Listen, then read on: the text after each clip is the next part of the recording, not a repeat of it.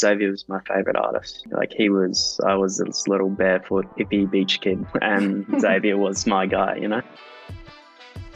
It's this weird feeling. I've been nostalgic for things I've never experienced before. Sometimes you just have to back yourself and just play your set.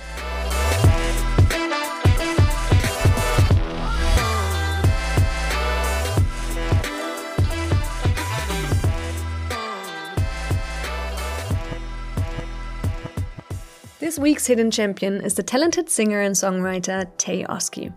After touring with artists like Xavier Rudd and Ziggy Alberts, he's preparing for his very own European tour this year. During our conversation, I showed him pictures of important moments in his life and asked him about them.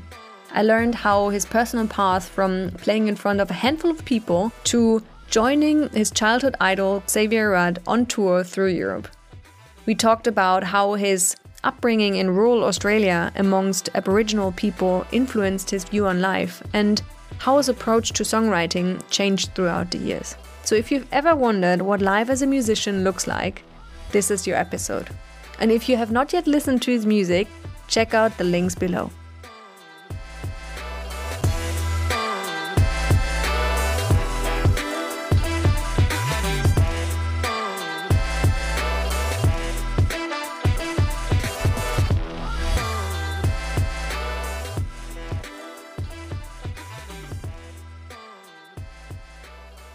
Thanks so much for being here. Um, perhaps a bit uh, to the background story. I've been at the Ziggy Alberts concert, and you were the support act, even though that sounds much less than it was because it was beautiful to listen to you. And I had the intuition and I thought, like, I don't know why, but I, I want to ask him if he would like to be on the podcast. And to be honest, that's pretty seldom that these kind of things work out because obviously, once you've reached a certain stage. I know you have your own tour by now. You are a headliner yourself. Yes. That's pretty cool. Um, and still, you take the time. So I'm really appreciating that. Thank you. No worries at all.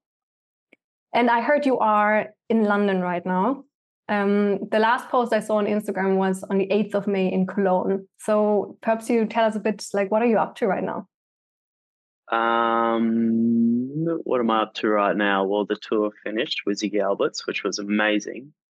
And then I came back to the UK and played a few little festivals mm-hmm. and did a headline show in London and then went to Portugal for a little Amazing. that that was like kind of holiday, I guess, but it was still I was still just catching up on admin stuff and things like that. And now back in the UK, I'm in London right now and just kind of prepping. Got a few shows on the way. Got a got a um, some festivals coming up and another few support slots. Uh, so a few months before the Europe tour.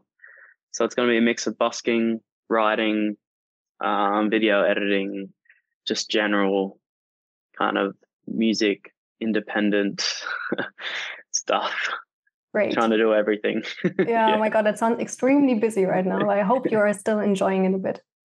Yeah, oh, definitely. No, it's always enjoyable. Sometimes it can be kind of draining, but I would rather be doing this than what I used to do. So yeah. What did you used to do? I did many things. I dug, I dug ditches. I was a farm manager. I, oh, I was okay. a sports development manager, I guess. Um, and then I was up in roofs doing insulation, just many horrible jobs.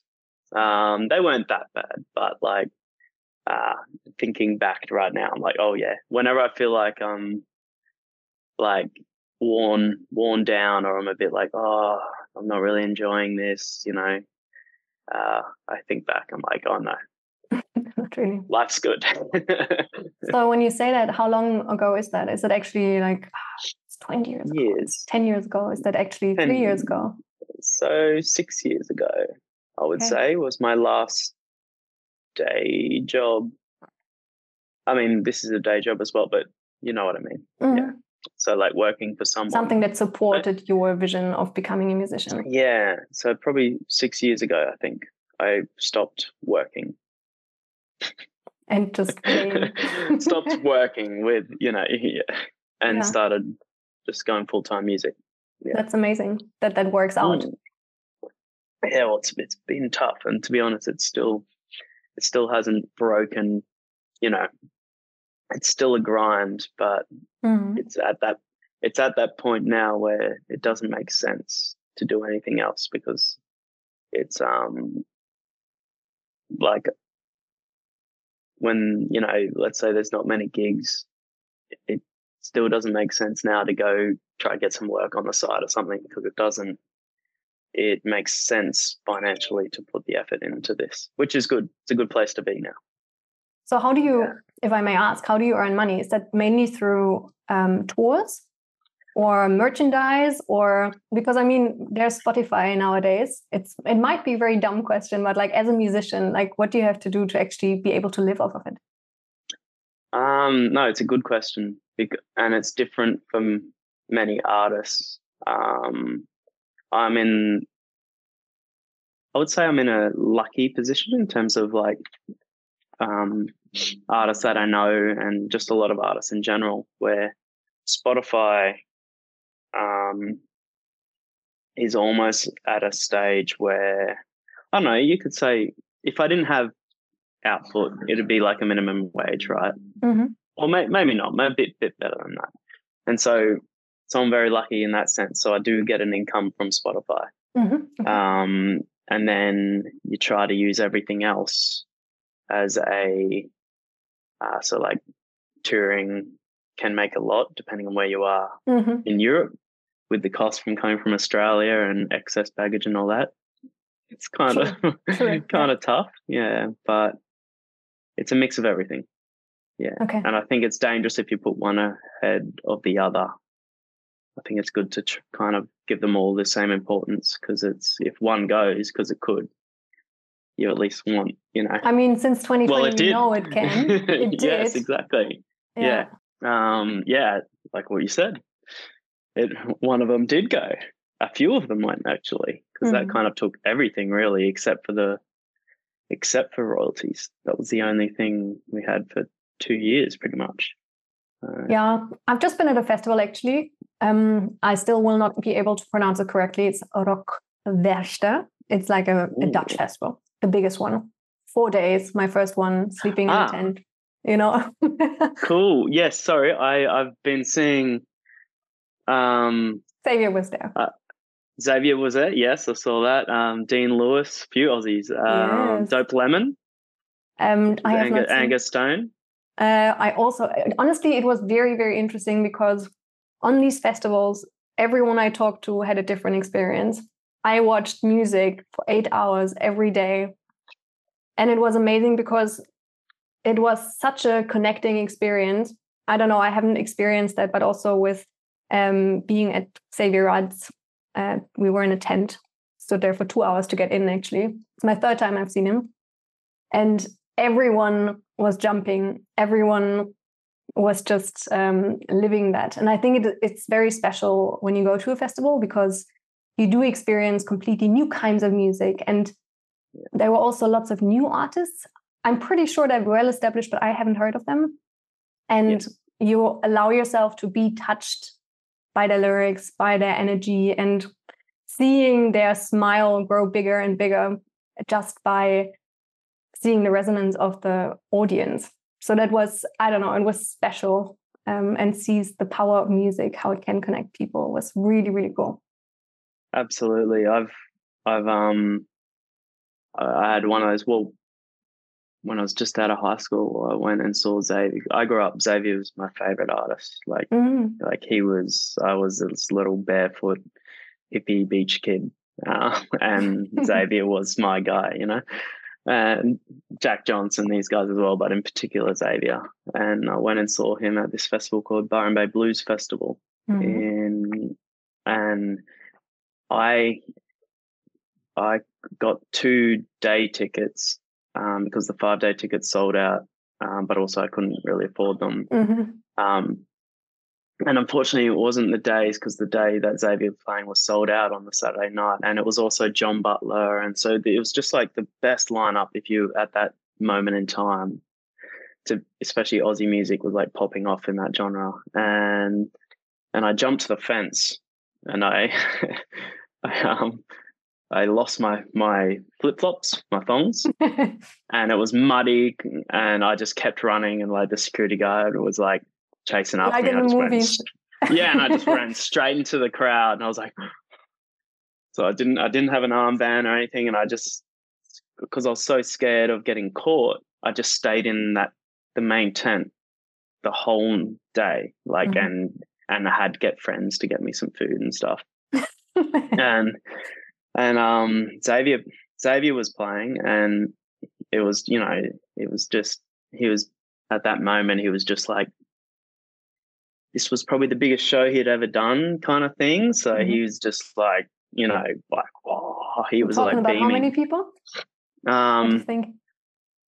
one of those massive tents at the festivals you Mhm, know the mhm. so an inside tent but one of the big ones so i guess that's it, it it's probably 12,000 something like Okay, that maybe mhm. yeah yeah it's a pretty pretty big um and he he invited he was like pulling people up on stage and i was like ah and i like just ran up and there's actually footage of it online and when i supported xavier i showed him and he, he was cracking up but so he's playing let me be and and i'm there barefoot without a wristband like No way. and it's just like my hero over here i'm just like oh my god like what is this um Wait, so he got you on stage and you sang with he him? got no no he got Oh. a heaps of people up on stage just to dance Ah, okay. and so i was just i was just one of the dan- people who just ran up and The just started dancer. dancing Yeah. yeah yeah yeah and it was just like um and then shook his hand at the end and ran back into the crowd and but it was one of those gigs where because i've had a, only a few maybe four or five where you get that full like eu- euphoria you know what i mean Mhm. Yes. and it, it's rare but when it happens it's just like whoa um and that gig was one of them and it was just and he had it as well because it was just like they don't always happen but when they do and it sounds like because i saw the footage of that rock stage rock Rockwerchter. Yeah. rock Fest- yeah and it looked like it reached that level Absolutely. I, I think so. Yeah. I don't know how he felt, but he was also all alone. So playing the drums and the um, guitar. And now I obviously forgot. Uh, um, not the ukulele, is it? did you Didgeridoo. uh yeah or Thanks. you or yidaki either or Okay, yeah. yeah Um, I I normally know that, but yeah, and then some rapper and some. I, I guess it was his brother. I'm unsure. Um, yeah, and I was very close. So now you are on stage experiencing that sometimes and sometimes not. I guess it depends on the gra- uh, on the crowd.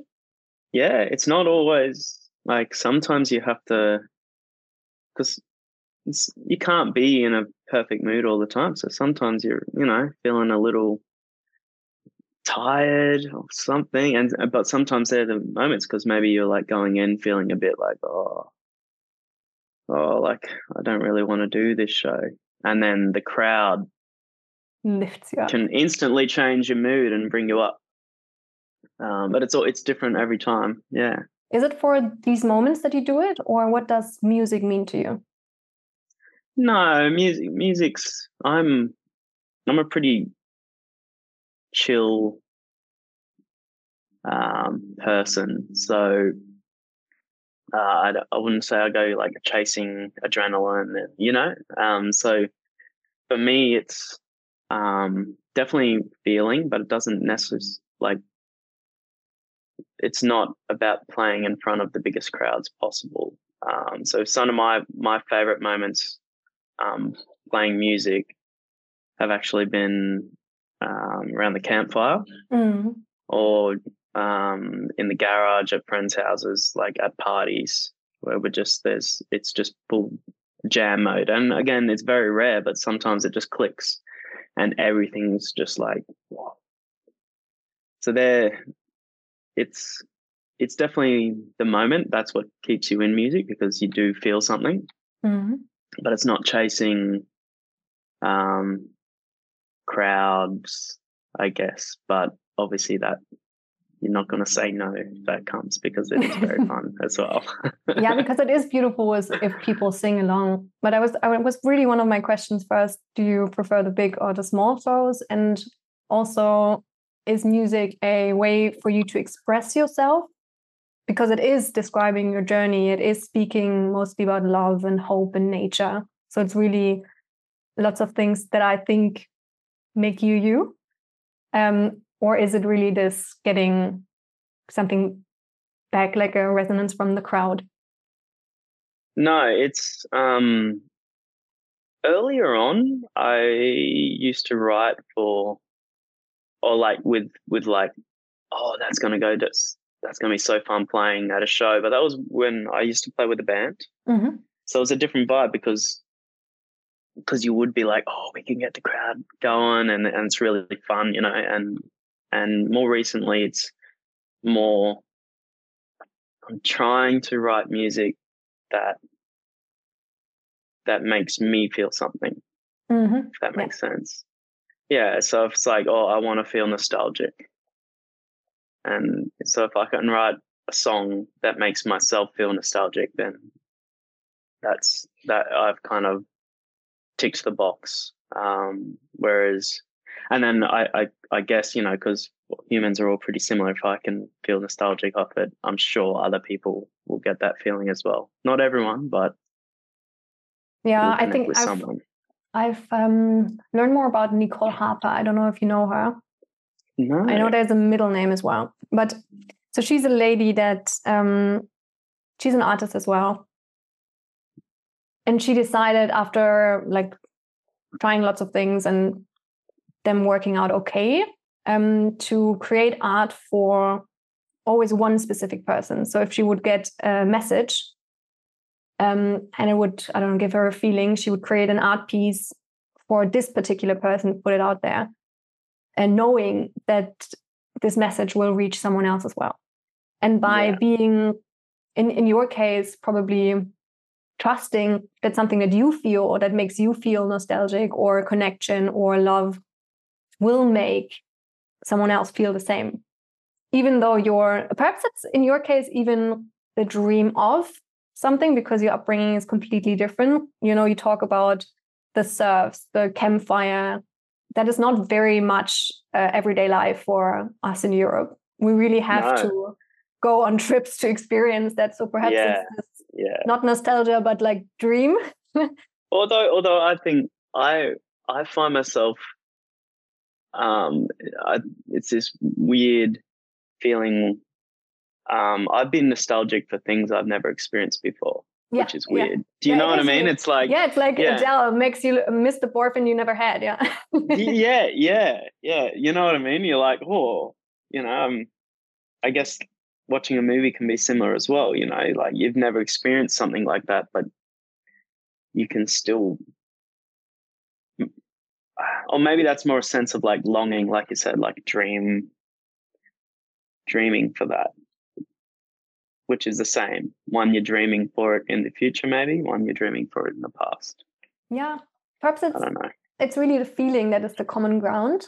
You know, the yes. feeling of mm, having had, or or the feeling of having been someone that you're like that has been present, or that was, you know, someone that is happy in this yeah. moment. And it doesn't matter if it's a campfire or if it's yeah.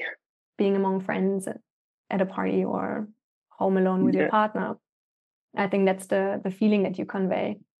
and you do it in well, a, that... a, very interesting way. Like the the way you play with acoustics. Like I I, I take singing singing lessons since this year.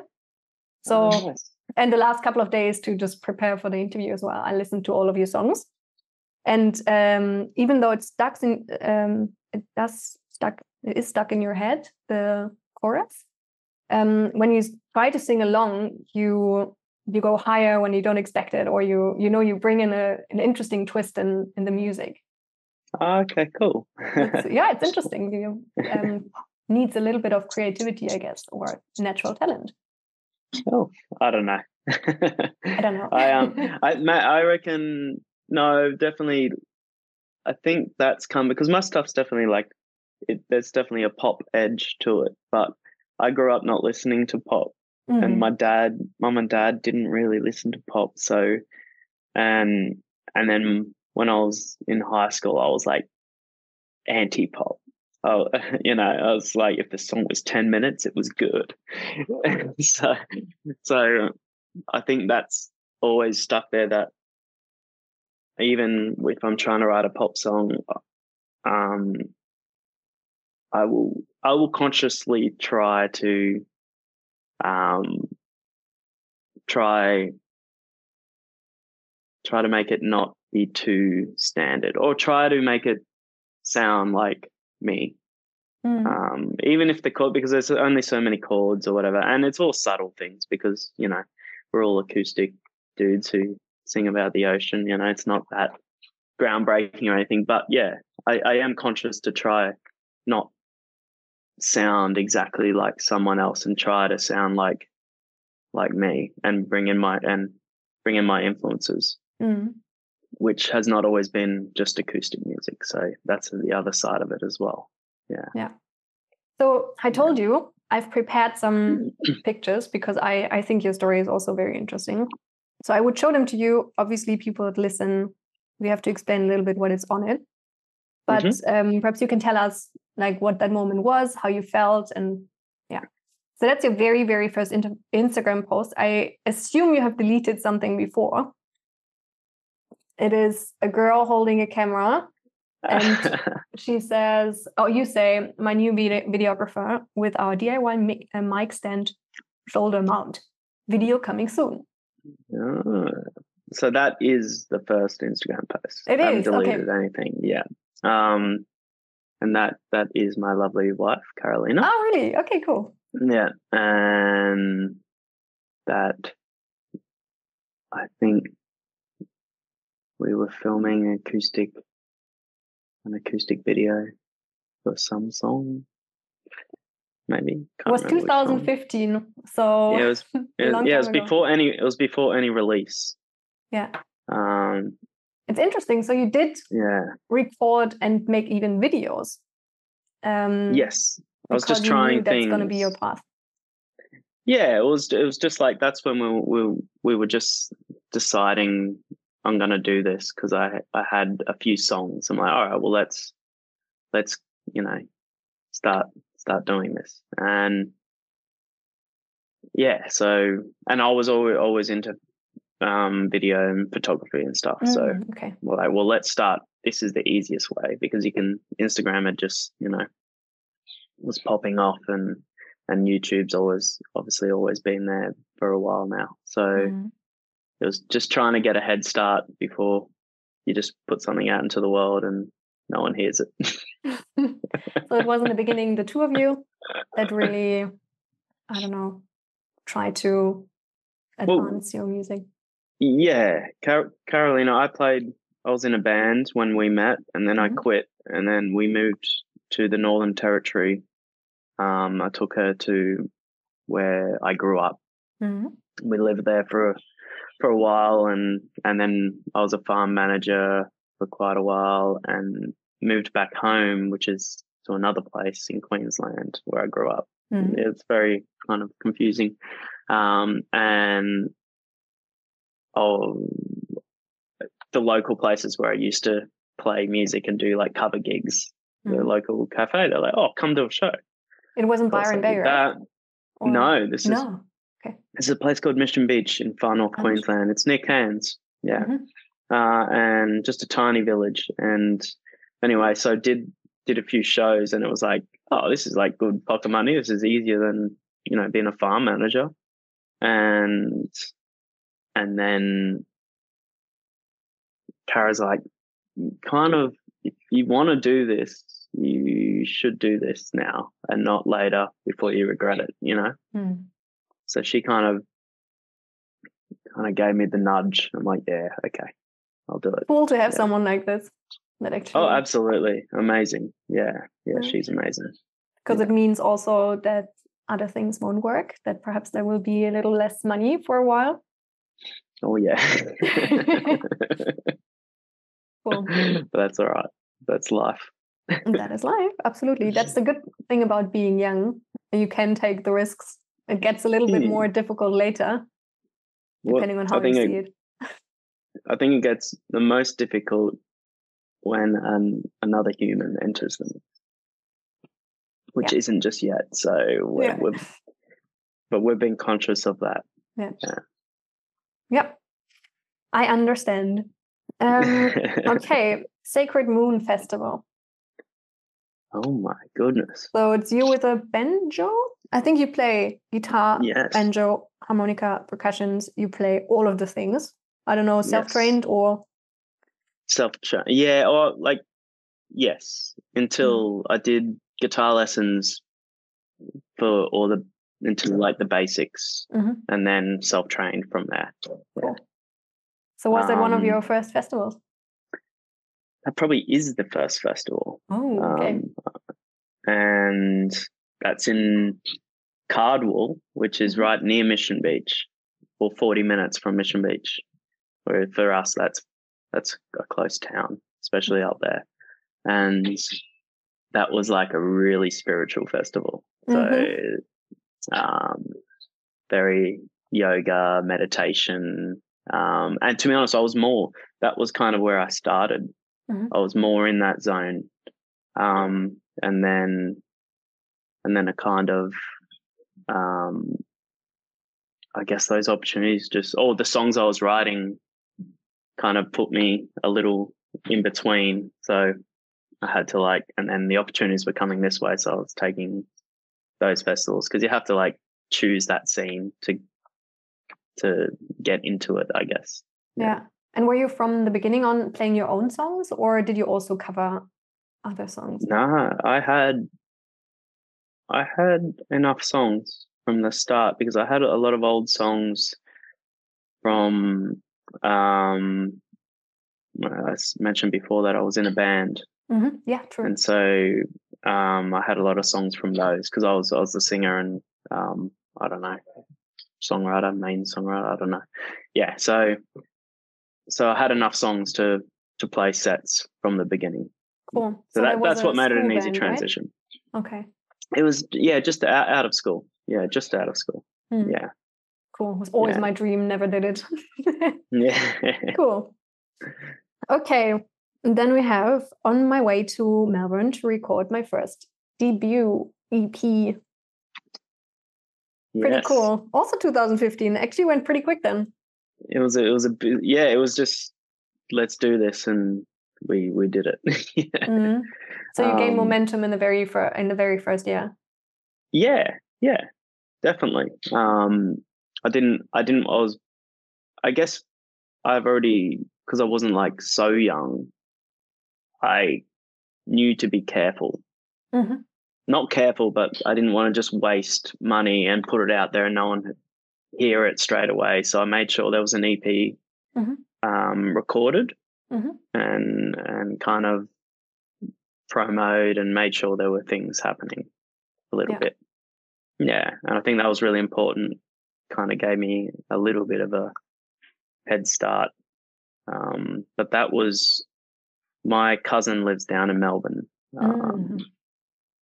uh, my dad's italian and he they were from there. They all got went came from italy to uh, from sicily to melbourne. Mhm. and so that whole side of the family is down in melbourne and he's a producer. So i just at that stage it was like he's good and it was also like the only person i knew so i'm like oh well I'll go to melbourne yeah Yeah, it's interesting. Once you've chosen to follow your dream or your vision or however you want to call it, they say things just align. Did you also have this experience? Yeah, for sure. I think they align, and you you you subconsciously make decisions, maybe also that that make it align. I reckon it's a mix of both. You know what I mean? Like, Yeah. yeah, if you believe it's going to happen, or or your goal, if your mind's set on it, um, you're you, yeah, you're always making little choices that lead you there. So I what think. was your vision at the time? Was that was that Take over the Yeah.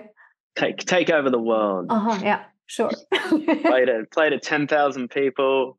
No, it, was absolutely. You go straight into it. Like I was, um, I had that song that place, and for me, I was like, this is a hit, you know, like, and so you are very like, yeah, you're pumped because Mm. the sky's the limit from the first release. Um, the reality is, most first releases, no one hears, and so obviously you yes, get a little bit of a like, it gets traction probably now because now it's played and I mean, I, I saw it wasn't some uh, lots of promo videos, you know, as a as a background and like has been used. So you are right, it is a hit, but people there needs to be this network effect, you know, one person hears Yeah. it and the next one hears it, and once it becomes, um, yeah, something that people listen to, then it's a hit. yeah, yeah, exactly. Mm. Yeah. So it was all, yeah, it was very, um, a lot of kind of, a lot of excitement, Mm. definitely. Like you, can, I'm still excited, Yeah. but it's a different excitement. You know, it's like the start of a relationship. It's a different Mm. excitement. Mhm. You know, it's all like, oh, you, you're kind of shaking, and yeah. But now it's, it's kind of a deeper, but you you don't you don't get those crazy highs and lows anymore. It's like a calm kind of move forward, Mm. release music you love. Yeah, and Yeah. when it's too smooth, then you have to look for okay, am I in my comfort zone? Do I have to get out of it again? Exactly. Yeah. yeah, I said it uh, in my last podcast interview, but in our wedding officiant, um, she said it's it's nice to be in love, you know, in the very beginning, but you can't be for the rest of your life because otherwise you don't have energy for anything else, and you don't want that. So I found that very clever. Makes complete Yeah. sense. Yeah. And set you up for the for the um the, the guarantee that, you know, the excitement will go down. Hmm. You have to work, get it back up. Like this. Yeah. Yeah, true. Okay. The next one is finding a nice place to record some ambient sound for the EP. Uh, So so- I think, yeah, tell me. So that that again, that's for the first EP. Mhm. Um that was down in Victoria. Mhm. Um, Now, perhaps which- quickly, we see lots of green. You're like standing on rocks, um, and you're probably looking to incorporate some natural sounds in your music. Yes, yeah, yeah. And this this I this is kind of foreign landscape for me, so it's very it was very inspiring. I was like, whoa, because I'm from the tropics and down there this is like a temperate rainforest and Mhm. those those ferns are like ancient. Mhm. So yeah, it was like, let's do this. Uh, it was mainly yeah, just to get bird sounds, uh, creek sounds, um, to put behind, in particular. Um, there's a song called Outro Outro. on that EP, yeah, and it's just an instrumental, and that's just these like yeah nature sounds with a guitar piece. Mhm. Um, yeah, so that was mainly for that Yeah. to kind of let the EP finish. So, what does um, nature mean to you? Oh, everything. I think, think it is everything, isn't it? I've I changed mean- my view on it's changed, you know, because now it is um like it's almost like now it is there isn't nature. Like Mm. everything is, you know, we are nature. But it's like because everything is natural, everything Mm. that we can see exists, but but the untouched before human part of it, uh, I do find um, incredibly beautiful Mm. Yeah. and and calming. So it's really important. It's, yeah. So, being in Europe, how is that for you? Oh, it's fine. Like there's pockets of of absolute beauty, and it's and it's good to see different things. Like again, and and I don't I don't hate humans, so so good. seeing seeing the history of humanity, whereas we we have a in Australia we don't have um, we've got ancient history, but it's not as in your face. Mhm. It's not there's not buildings everywhere, you know, Mhm. um, because it was more untouched. So it's really interesting. I've actually really enjoyed it, and some of the natural parts, uh, in particular, Switzerland is like incredible. Yeah, that's it's beautiful. Like it's ridiculous. Yeah. Like we don't we don't have landscape like that mm. at home. You know, it's, we've got our own beauty, but our beauty is more.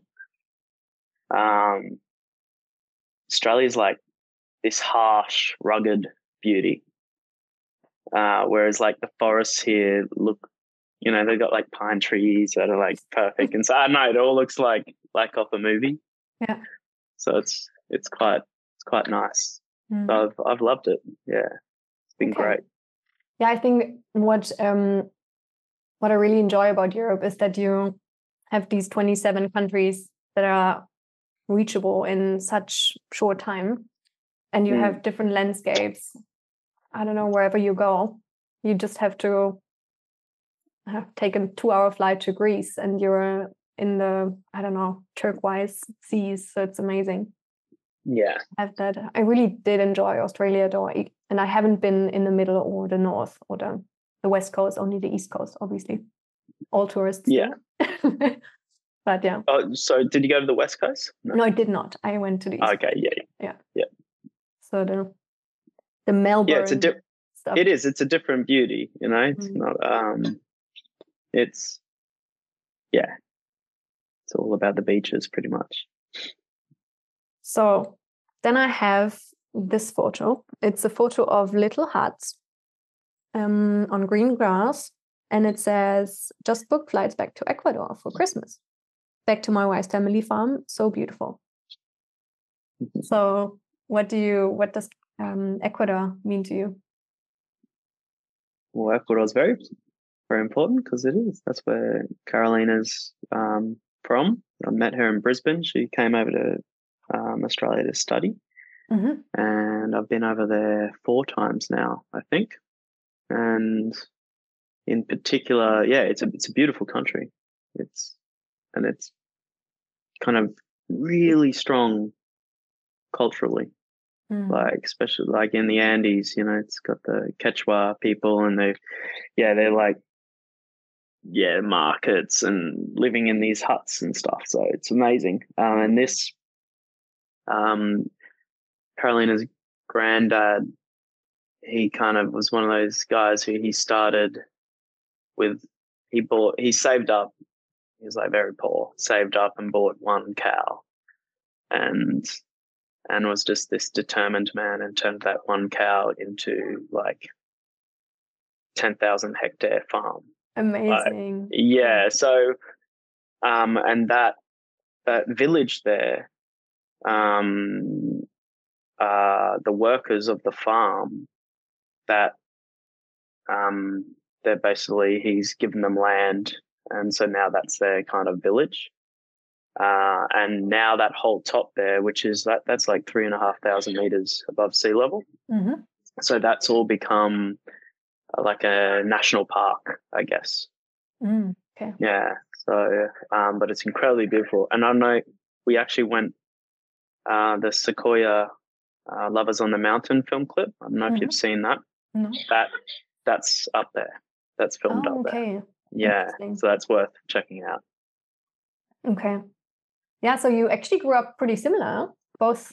I'm not, not sure if you grew up uh, on a farm. We will come to that in a bit. But um, you worked on a farm, as you said, and she, her family farm, she has a family farm. So did that was that something that connected you when you met? Well, she kind of um it was no, I, to be honest, it was pretty pretty foreign both our lives because I um she grew up in the city but would travel to the farm. Mm, okay. Like most weekends or every second weekend. Um, but like she was like city girl. whereas I was the opposite of a city girl. And the first time I went over there, I remember I, because I assumed Ecuador would be this tropical paradise kind of, you know, like mm-hmm. Ecuador.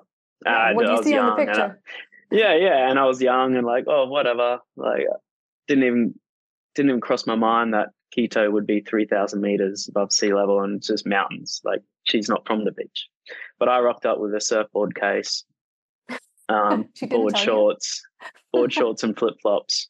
I think she she, she kind of assumed I wouldn't be that dumb, and then and then and I walk out and I'm in thongs and boardies, and it's like one a.m. and it's five degrees, I think five or six degrees. I'm just like freezing, and the whole the whole um family's like waiting up. So we get home, and I'm like, just you know, thirty hours of flying, and I'm meeting the granddad, the grandma, like in my board shorts, long hair. I was like, oh man, and they're very like, it's like, it's um very traditional over there. Yeah, it's kind you of changed. you had put on a pullover. Nah, it's fine. It it all worked out. Yeah. Yeah. Was probably wasn't the best first impression, but it's all good now. How'd you say you're an Australian without saying you're an Australian. yeah, literally, literally. Oh, pretty cool. yeah, that's interesting. Thanks for sharing. Okay, now we're in 2017, and um, I show you this picture. It's you singing on a guitar. And it says, um, stoked to announce I'm this year's Blue Fest busking winner. So you win a, Ah. I don't, what is it, like a song festival competition? Um, yeah, so so I remember I mentioned the Xavier Rudd thing earlier. Mhm. So that's Byron Bay Blues Fest, which is Mhm. like one of Australia's biggest festivals. Mhm. And especially for this kind of music, you know, so folk, blues. And they do a competition, a busking competition, which is almost like you'd almost feel like it's kind of like Battle of the Bands type thing. It's, it's pretty weird, but it's just how it is. Um, but um, if you win, you get to play Byron Bay Blues Fest Hmm, okay. on this big stage, and so that's yeah, I I won that and got to play Byron Bay Blues Fest. Was that like, would you say that's your breakthrough? Like a little bit of a It's funny, it, it kind of, it, not really, but Mhm. incredibly exciting. Like when I first won, kind of it was like, oh yeah, this is it, you know. But but acoustic music at that time was kind of on a little bit of a like downturn. Mm. So the timing of it, like if it was four years before, probably, Mhm. you know what I mean? It was one of those timing things where it wasn't just that style of music wasn't that hot right then. So it was like you played it, but radio didn't give it, didn't care. Mhm. It meant nothing. I didn't get anything from any, you know, whereas if it was earlier, the national radio station probably would have Picked taken up. it on and, and picked up and, and maybe played my music. But, but no, we just got, it was just the same slog kind of, Ooh. but exciting. okay, so it was Yeah. exciting. It was not like a downturn then for you. It's like, oh damn, No, I no, won something. Why, why is it not progressing? no, no. It was exciting. And I got to play on this amazing Mm. stage and meet artists and be backstage and, Mhm. and all of this. You know? Feel how it is like what you actually want to be and find out Yeah. if that's what you really like. And you Yeah. did. Yes. Yeah, it was incredible. Yeah. Got to meet heaps of pe- cool people. Yeah. So we have touched on it a couple of times. I want to show this picture. It's it shows Aborigine people, so correct, dancing in red sand, like the typical Australian red sand. And you write, bringing full power to Garma Festival. Very grateful to have spent so much time here as a kid and to be welcomed into such a strong and amazing culture.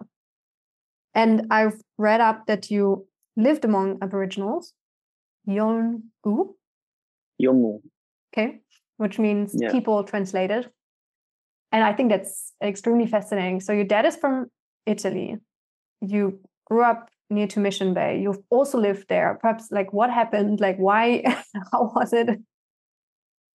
Yeah. So, um, well, mum and mum was born in India of all places, Mm, but okay. she's but she, English and Scottish heritage. But mum and dad met in quite a rural place. Um, they were both kind of, you know, maybe a little adventurous or something, but they met in this place called Cooktown in far north Australia. Mhm. in Queensland. Uh, so they've always had that adventurous spirit and didn't mind being rural.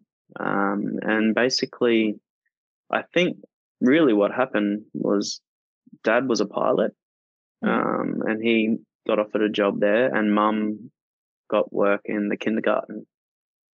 And so they're like uh, in Yirrkala, okay. which is in this place. Um, and they they got like adopted into the community, um, and they decided to live in the community and not mm. in. There's like a mining town, which kind of where most of the white people kind of live, but they mm. chose to live in the indigenous community.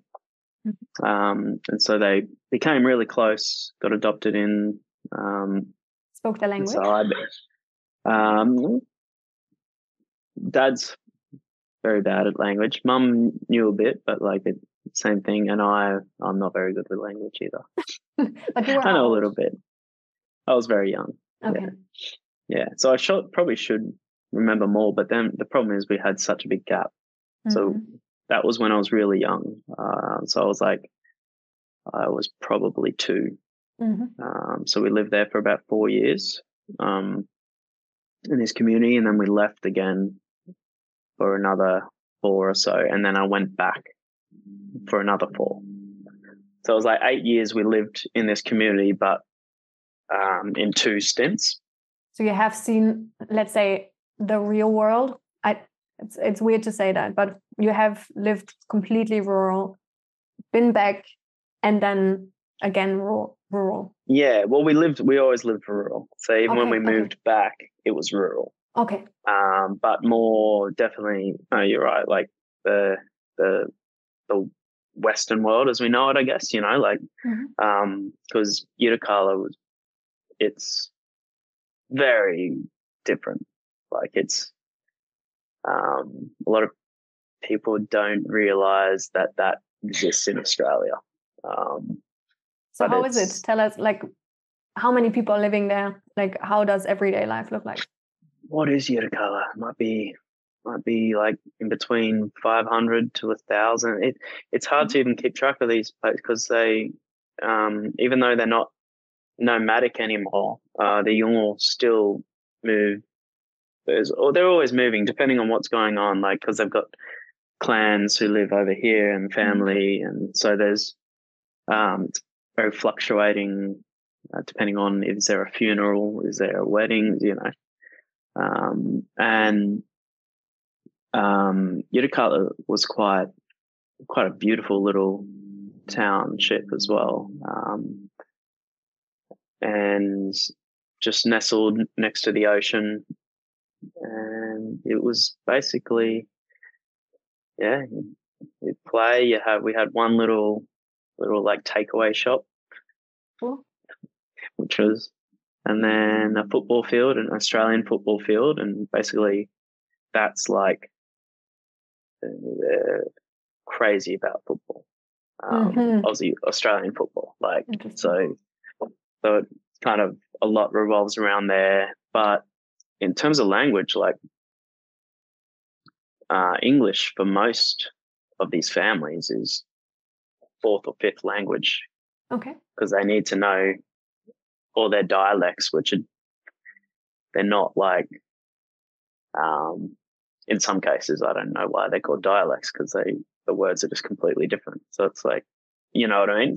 Yeah. Mm-hmm. Um, and so this place of Australia, Yirrkala, this whole northeast Arnhem land, but is like probably the strongest um, in terms of language and like keeping their culture. Mm-hmm. And that's because it was the last place to be visited by white man. Mm-hmm. Yeah. Hmm. So it's incredible. Yeah. Hunting, like real hunting, like with spear, Okay. well. Yeah. Yeah. Yeah. Yeah. It was, it was amazing. Yeah. And I guess understanding I loved my childhood. nature a little bit different than what we would understand, you know, like listening differently, feeling differently. And yeah. I guess for your music, um, because they have a strong dancing culture as well, or like, you know, like expressing through dance and through music. I don't know if that influences you today as well or I think it does. Um, it it definitely does. It's I I haven't put any like hierarchy in my music because um, I've always felt maybe it's a bit of like an imposter syndrome. Mm-hmm, you know what I mean? Mm-hmm. I don't think I can. I don't think I have. I mean, the funny thing is, if I did, all my family would be like, "Yo, my mark, yo," you know. But yeah, which is like, yes, very good. You know, they they actually love it. They don't get. It's all. It's more on like us that feel weird, but they're fine. You know, it they're sounds like great. like you're celebrating our culture.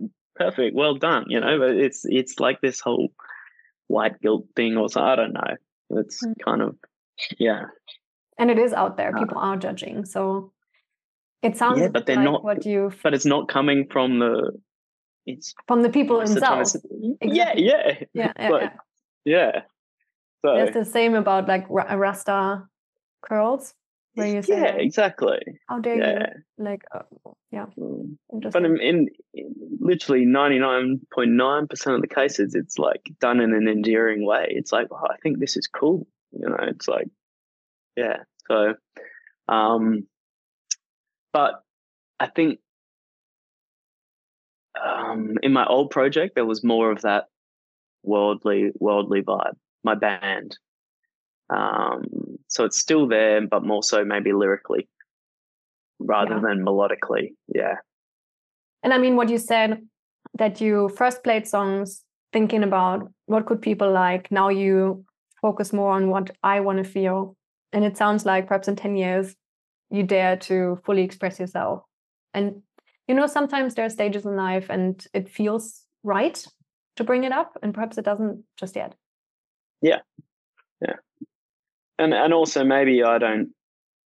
Um, this this is truth for me as well. I will feel more from, um, like if I want to get that haunting indigenous vibe, I'll feel it more from from them. Mm. You know, whereas I won't believe myself. So that's probably yeah. why I don't actually do it. You you know perhaps you include them in one of the songs one day, or something yeah. like that. Yeah, hmm. that's that would be the best way to do it for sure. Cool. Curious. Yeah. Okay, um, we're now in 2018. I don't have that many left, but we have your idol. So you have Xavier Rudd and your wife. The time has come. You're standing next to him and um, I don't know. It says the Sea Shepherd flagship my what? Okay, blah, blah, blah, is docked at Portside Wharf in Brisbane today, and tomorrow, before it makes you the journey up to Abbott Point, Xavier Rudd played a few tunes today, and I'll be playing a set for you tomorrow at the, and so on.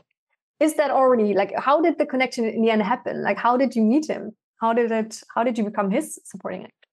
So there was a bit of a. So the story starts in Western Australia, where mm-hmm. I played this um, this little place called Settlers Tavern uh, in the beer garden. Just a free show where you do, you know, three sets, you know, mm-hmm. and people are just having drinking, a Sunday afternoon drinking. Yeah. yeah, yeah. So one of those, and and a guy was listening, and he's like, "Man, I really liked it." He's like, "I have a my friend manages an artist, um, and he didn't really know. He's like, uh, but he's like really like in your kind of realm, you know." And I'm like, and and I'm like, John Butler? Because John Butler lives in Margaret River. Mm-hmm. Do you know John Butler Trio? So another huge, yeah, another massive like Aussie icon in that realm. And they were both at the same time, kind of Xavier mm-hmm. and John Butler. And, and he's like, no, no, not John Butler. I'm like, Xavier? Xavier Rudd? He's like, yes. I'm like, no way. No way. And then, yeah, yeah. And then and then he he forwarded my details to his friend uh, Rowan, who was you know manager, and then we sorry gave him gave me his details. So I reached out, he got back, uh, and he was in Byron Bay, um, just. Uh, can't remember why. I think he might have even been on holiday or something. And I had a show. So he came to the show. We met there and then we didn't start working with each other straight away, but we just kind of stayed in touch. Uh, you know, and I would send him stuff, you know, like, oh, just send me, you know, when you got songs or whatever. And I sent him a song called Black Smoke, uh, just in like a demo version. And he loved it and it was like, mm-hmm. all right. And then talked to his partner, his um, business partner. And they're like, all right, let's, uh, we want to work with you. And then we, yeah, we so they became my manager. Um, then this kind of happened separately, though, this occasion, because I was working with Sea Shepherd, mm-hmm. doing shows for them. Mm-hmm. Um, and Xavier was as well. It was just the timing that all this okay. stuff behind. So, and they had sent through um, some stuff to Zabe about me. Mm-hmm. And then separately this kind of happened and we were both playing at the same thing and so that's when so he already knew we, we kind of he was familiar um, which I didn't know, but then Zabe did say that, man, I love your stuff, you know, and I was like, oh, yeah, yeah, um, and and then from then, uh, I got the support slot. Cool. Yeah, but that so was you knew you were going to go on tour with him to Europe. Um, I don't know. Only, sounds like a dream come true. Yeah, yeah, but that was later. When oh, okay. I met him here, that hadn't happened. This mm-hmm. was just like, um, I mean, there was a hope. I was like, oh, hopefully I can do some shows with Zay, but that's all it was at the, at that point. Yeah. Okay. Okay. Hmm.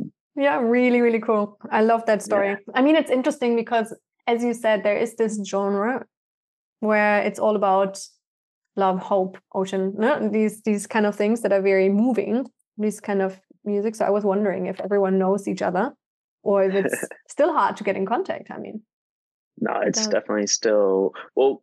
Xavier, uh, you know, I, I, would say he's not part of the new wave of this kind of genre. You know, mm-hmm. so he's one of like the OGs, mm-hmm. the original. You know, um, so yeah, um, and you know Ben Harper, I guess, was mm-hmm. maybe the the true OG, mm-hmm. and then these other guys, kind of Jack Johnson and everything, came up with him getting big.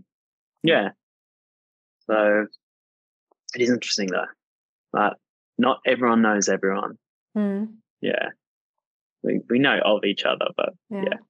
And I think what's cool about like getting to know these people is you know they are stars for you and then you realize hey they're actually normal people. Um, yeah. they have the same problems the same dreams the same everything and it's yeah. Yeah they can become friends. Yeah. No definitely. Yeah pretty cool okay yeah next picture uh, another famous person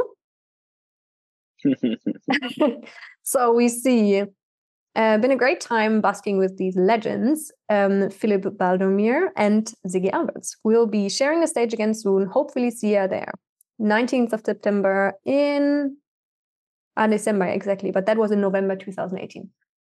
So now you're like posing with Ziggy. Like, how did that happen then? Yeah, I'm trying to think where we were sharing the stage as well. Um, Jamba Surf point. Life Club, uh, Life Saving Club, and the Northern in Byron Bay. Instagram remembers more than you do. oh, Yamba Surf Life Saving Club. Mm, Yamba. Yeah. What did I say? Jamba. Yamba. Mm-hmm. Jamba. With a Y. Uh, yes. Yes. Okay. Yeah. Yeah. So I did a little show supporting Ziggy, uh, this little RSL. Um, and then Felipe was supporting me on my tour.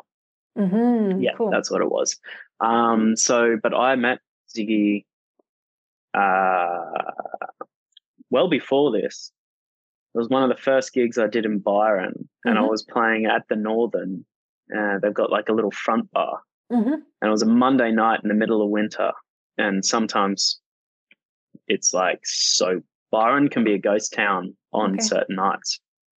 This was one of those nights, so I was playing literally to myself, and and and Ziggy Alberts rocks up with his two mates and like sits down on the table. I'm like, oh my god, fuck. That's pretty embarrassing. No, no, no, that was the first time I met him. I was just like So, but you knew who he was. I mean, well, yeah, but not like I. I wouldn't say I was a fan. Yeah. yeah. Um, I, but I knew everyone. You couldn't escape the name, you know. Um, mm-hmm. but I hadn't delved in. I was like Xavier Rudd, and you know, I was in this world a bit more. Um, yeah, and but I knew who he was, and so I was a bit like, oh, like wow, I'm playing to no one, you know. Uh, but anyway, and then we had a we had a chat, but that that was it. Um, so that was our first kind of meeting, we weren't friends or anything. Um, and then uh, my other friends, Kyle Leinhardt and Garrett Cato, I busk with them. Mm-hmm. And they are they were friends with Ziggy before he got big and stuff. And then one day Ziggy came in and uh, joined the busk, and that was the kind of the first time, or the second time I met him.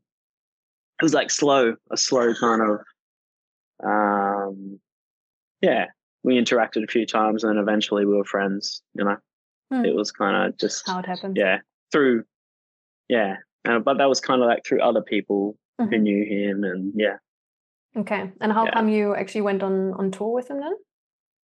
Oh, because since then we've become like good mates, yeah. um, especially after during the COVID thing. Mm-hmm. Um, because I so we were living in Byron, and then we they were locking the borders to Queensland. Um, but like Queensland's my home. We're like, let's get out of here. Let's go. So we rushed up and stayed with some friends on the sunny coast, and Ziggy lives there as well. Mm-hmm. So we just started surfing, and we were in the same boat. Yeah. So we had heaps to talk about, and mm. yeah. So we became really close over kind of the last three years. Mm. Yeah. Beautiful.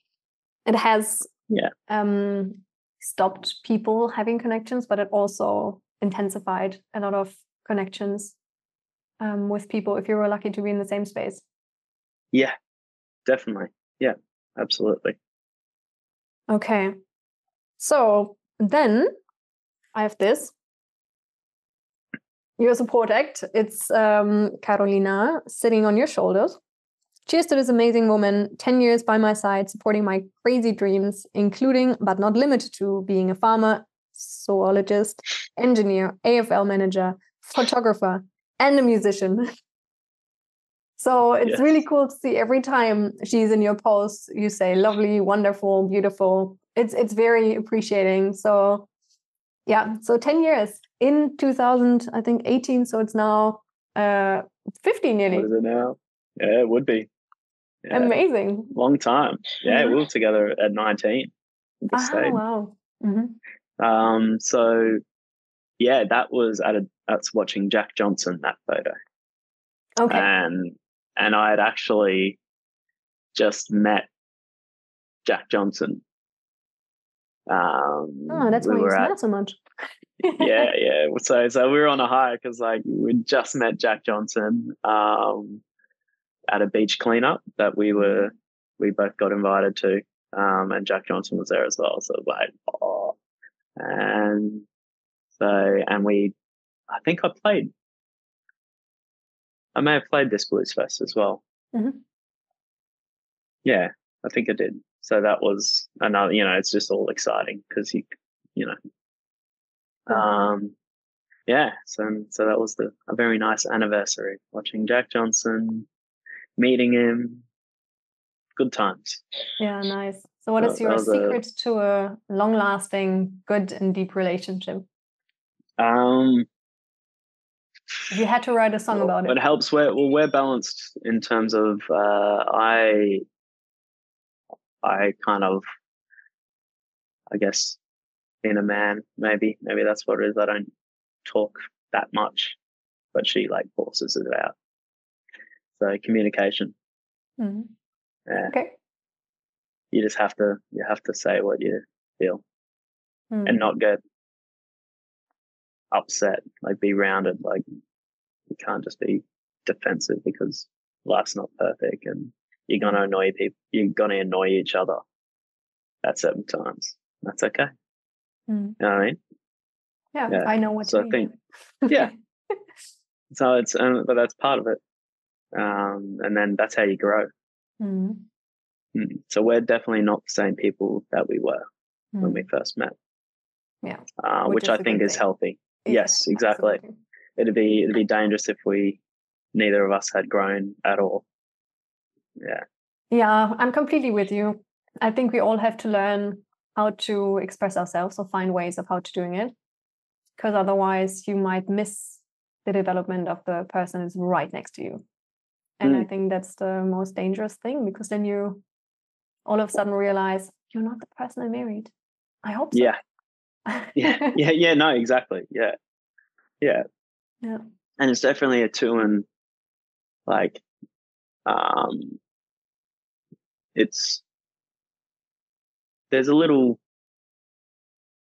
you know, it's a little bit of give and take on both because you're not the same people and you everything is a every choice kind of now involves two. So it's like you can't just do what you want. But that um but that again, that's like a lesson of life as well. And that's how you grow because you can't just do whatever you want. Yeah, that's you have true. to you think of others. Yeah. You can't just do what you want, but you always you also always have someone that has your back. I guess Yeah. that's the the beauty of it. Yeah. Yeah. For sure. Yeah. Okay, so we're nearly through. Um, I skipped the COVID part because we talked about it. And the last one is like this picture from Cologne taken last month. Um, yeah, you being on a big stage. I'm not sure if that's you alone or if that's still um, you playing before someone or what was that show? Tell me. Cologne was, you know, that, that would have been me supporting Ziggy. Ziggy. Mhm. Yeah. Yeah. Yeah. Incredible. All the German shows actually were pretty, Yeah? pretty incredible. Yeah. The whole, the whole tour was, but like, um, you know, lots of Germans Ge- are listening, so whatever you say. no, no, Ger- Germany in particular was amazing. Um, and I think that's that's reflecting in my shows as well. They're selling well in Germany. Mm, Um, so so it's kind of um, it's and reflected in my streams as well. So it, it's cool. It's all making a bit of sense, you know, Mhm. which is great. It gives us a bit of a direction over here. So we we are concentrating on Germany as a market because mm, um, yeah, it seems like there's a hunger for that type of music, and the shows are just so good. mm. Because they're not the Germans. You, you're very um, because some people saying they were really talkative, but then we had the opposite. Like it was it was really good, but also not boring. Mm, So it was like a respectful, but not boring respectful. mm. I would sing if you wanted them to sing or clap when they, you know, so it was, it was really cool. Yeah. Yeah. It was I mean, I really like Germans great. as well. Yeah. I I'm wonder with you. There are lots, lots of uh, differences between the countries, even though they are so close. You Yeah. you really feel a difference. And I, I mean, we all know that inter, no, intra cultural differences are bigger than inter cultural differences. So there are lots of people within one nation that can be extremely different. Different. Yeah. But I do agree there are lots of people that like this kind of music. This I call it, you know, where you understand the lyrics, where it actually is fun to listen to because you somehow get taken on a journey of, of understanding like what story this person wants to tell you. So, yeah. Yeah. Yeah. No, definitely. But, um, trying to remember Cologne in particular, that show. Having a mind So you blank. said, Dankeschön, oh, it was a, What an epic, what did it say? Night that was. I can't wait to be back in September. For my yeah, Cologne was actually, yeah, yeah, no, no, no. Ah, yeah, the Cologne was in particular. That was like, uh, like 2,000 people, I think. And so a big show. And that was the one where it was probably the best crowd Mm. in terms of, because 2,000 people is very hard to, gets to that st- size where you're in danger of, if people want to be talkative, it's like, it's so hard. Mhm. And they were just, yeah, for Ziggy as well. And it's actually usually the same. Mm. If they're talkative for me, Mhm. they're talkative for Ziggy. Mhm. If they're, it's like something in the room. You know what I mean? Mm-hmm. it's the same. Even when I supported Xavier, it's like, so they both ask every time. It's like, oh, how were they? You know, because it's a little heads up of how the show's going to be. And have you was amazing, found out what you can do to actually make them listen, or is it really just depending on the room? I mean, sometimes you just have to back yourself and just play your set, um, because sometimes you could try all you want, but it's just going to be hard work, you know. Mm-hmm. Um, but I have, I did change up a few things sometimes depending on how, like, if it was a really talkative crowd, you're like, well, I can't play this song, mm-hmm. you know. Mm-hmm. So I know I'll play this one because it's a bit more upbeat. Yeah. And that's that's what this crowd are. You know, you can feel it. Mm. They're buzzing. They're ready to party, or you know, mm-hmm. or sometimes they're just ready to cry completely silent yeah where you can you can chill things out and and take your time and yeah mm-hmm. kind of that's what makes fun though it's not the same every night yeah i think it's interesting because you learn so much about psychology of masses i guess you know like understanding what people how they are depending on what the people around them are or how they're acting yeah yeah mm-hmm. no exactly cool so let me see if I have anything left. I have, ah, yeah, one question and then we're finished. Um, what was your favorite show ever? Oh, that's a very hard question. Um, uh, it's yeah, it's it's really hard. Um, it'd be one of my own shows though. Mm-hmm. Um, because there is a thing in music as well. Like play to 2000 people of someone else's where you're kind of trying to win mm-hmm. the crowd uh, versus a hundred of your own. Yeah. Um, like a lot of the time, the hundred of your own will win out because they're just they're there to see and sing your songs, and that's a that is an amazing uh, feeling because yeah. you can you can almost completely relax um, and just yeah just like a good friendship kind of... I, I i feel you know when yeah. there's not much to explain you you can just be yourself and yeah, just, yeah. it feels like that yeah exactly um you know there's an understanding there a bit more of an understanding because uh, they know who you are a bit better and stuff like that so be one of my shows um oh geez really hard. Yeah, uh, I think the uh, answer is perfect. but it, I reckon, in particular, maybe there's been a few. I don't know. In so many, so many fun shows. Um, ah, uh, you know what? This show in Brisbane last year mm-hmm. uh, at a place called Lefties, uh, which it was I don't know. I, th- I think there's 200 people there. My own show, so really like I was really stoked with that on a Thursday night. So that was already like great. But they were singing. I had my band with me, um, and the the setup was. It's a really cool little venue. Mm. It was just yeah, everything clicked. It was great. Cool. Just an exciting moment as well. Mm. Yeah.